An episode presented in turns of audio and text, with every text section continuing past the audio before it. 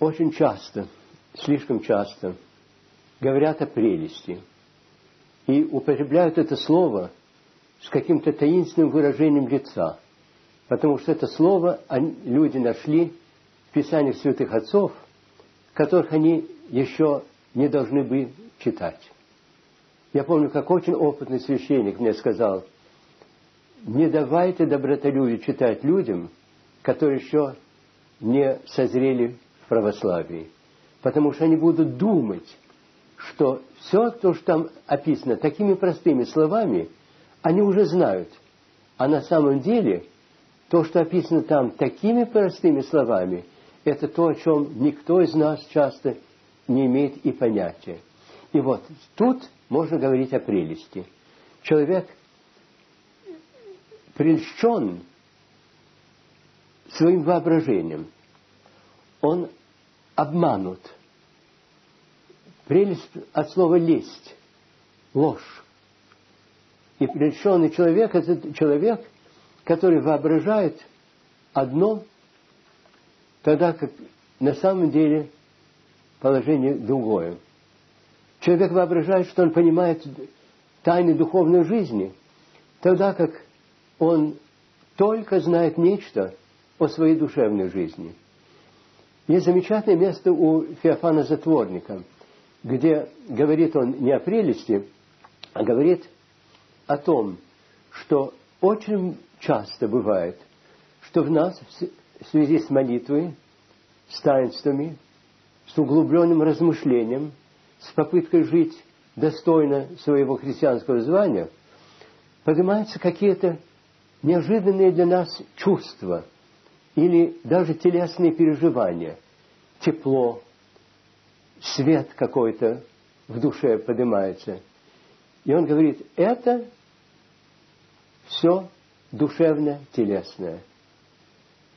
И он даже говорит о том, что если, когда ты молишься, ты видишь какой-то золотой свет, знай, это не, не, не божественное, это душевное, душевно-телесное явление.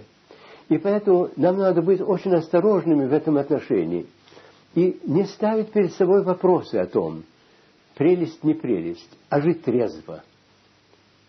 То есть не опьяневать от своего желания жить духовной жизнью – святой Исаак Сирн говорит, если ты увидишь новоначального, который начинает подниматься от земли на небо, схвати его за ноги, сбрось на землю, потому что если он поднимется слишком далеко, то он слишком больно разобьется. И вот надо учиться жить просто и трезво. Как мне один священник сказал, там, где просто, ангелов доста. Там, где мудрено, там ни одного. И э, прелесть у нас происходит от того, что мы заглядываемся на себя. Молимся ли мы, постимся ли мы, читаем ли мы, беседуем ли мы, мы думаем, обращаем на себя внимание, думаем, а каков я? Что во мне сейчас происходит? Э, каким я являюсь перед Богом?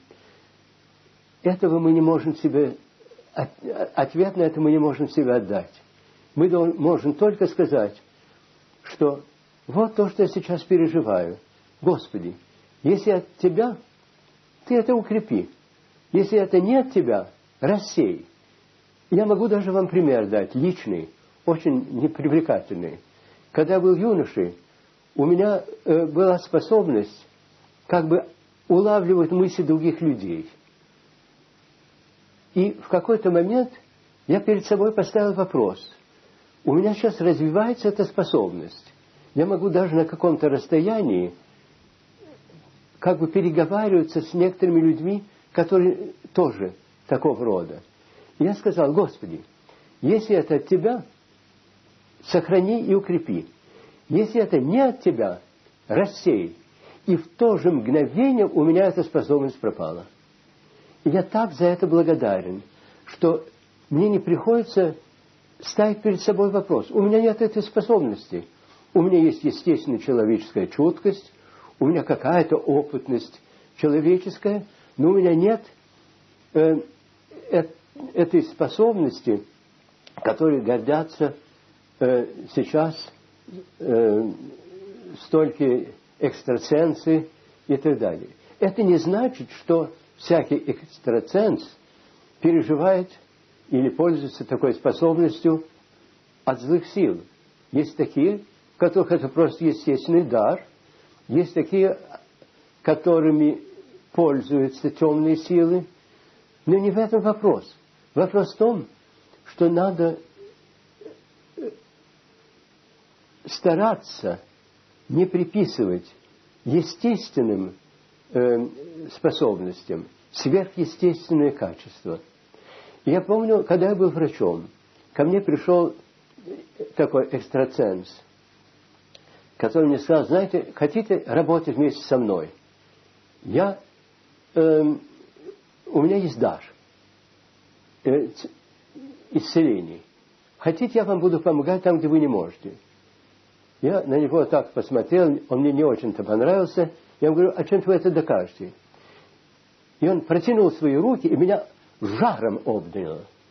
Потом он закрыл руку и сказал, вы чувствуете что-нибудь? Я говорю, да, жар. Снова протянул, льдом ударило. Вот видите, что я могу сделать? И я тогда ему поставил вопрос. А скажите, вы людей лечите по любви к ним и к Богу бесплатно, или вы ожидаете от них денежные награды? О, нет, говорит, даром никого лечить не стану. Я ему сказал, значит, это не от Бога, уходите вон. И вот тут есть какая-то грань. Есть люди, которые одарены тем или другим даром. Есть люди, которые им пользуются для своей наживы. Но кто э, наделен каким бы то ни было даром, будь то это простым умом, голосом, когда он поет, или чем-нибудь иным, надо к этому относиться очень осторожно и не говорить, какой я замечательный, какой у меня дар. И часто, знаете, можно было бы э, гордыню или даже глупое тщеславие заменить благодарностью. Если мы были бы благодарны за те дела, дары, которые у нас есть, то мы были бы свободны от прелести. Я вам дам пример. Я, может быть, вам даже его давал когда-то. Ко мне как-то пришла одна девушка, лет 25-6. Села на диван против меня, опустила голову и состроила ужасную рожу. Я говорю, в чем дело? Отец Антоний, я грешница. Я говорю, это я всегда знал. А что нового? Я грешница. Я говорю, а в чем же заключается твоя греховность? Каждый раз, когда я прохожу перед зеркалом и вижу свое лицо, я нахожу, что я миловидна. Я на нее посмотрел, говорю, и на самом деле ты миловидна. Значит, я пропала. Значит, у меня спасения нет из-за этой миловидности. И говорю, нет, наоборот. Ты вот что сделай. Два раза в день становись перед зеркалом, смотри на себя, смотри на каждую черту своего лица, на лоб, на брови, на глаза, на нос, на э, губы, на щеки, на уши, на подбородок, на твои волосы. И каждый раз, когда ты найдешь, что то, та или другая черта действительно миловидный или очень красивый, ты остановись и скажи, Господи, спасибо, что ты мне подарил это. Я же сама не сумела бы этого сделать. И если ты научишь благодарить Его за все, то э, вместо и гордыни в тебе родится благодарность, изумление перед милостью Божией. И тогда ты прикоснешься первой заповеди блаженства – Блаженны нищие духом, яко тех есть Царство Небесное. Те, которые нищие, потому что они знают, что ничего собственного у них нет, но что все у них есть, потому что Бог это им дал, и это Царство Божие.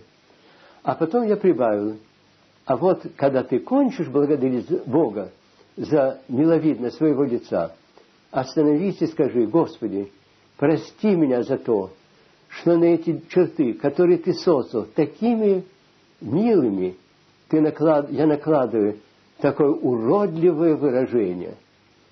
И вот я думаю, что в этом контексте прелести, воображения о себе, будь то в молитве, ну, будь то в, в дарах ума или сердца, нам приходится искать. Во-первых, ставить перед Богом вопрос, от тебя ли это или нет.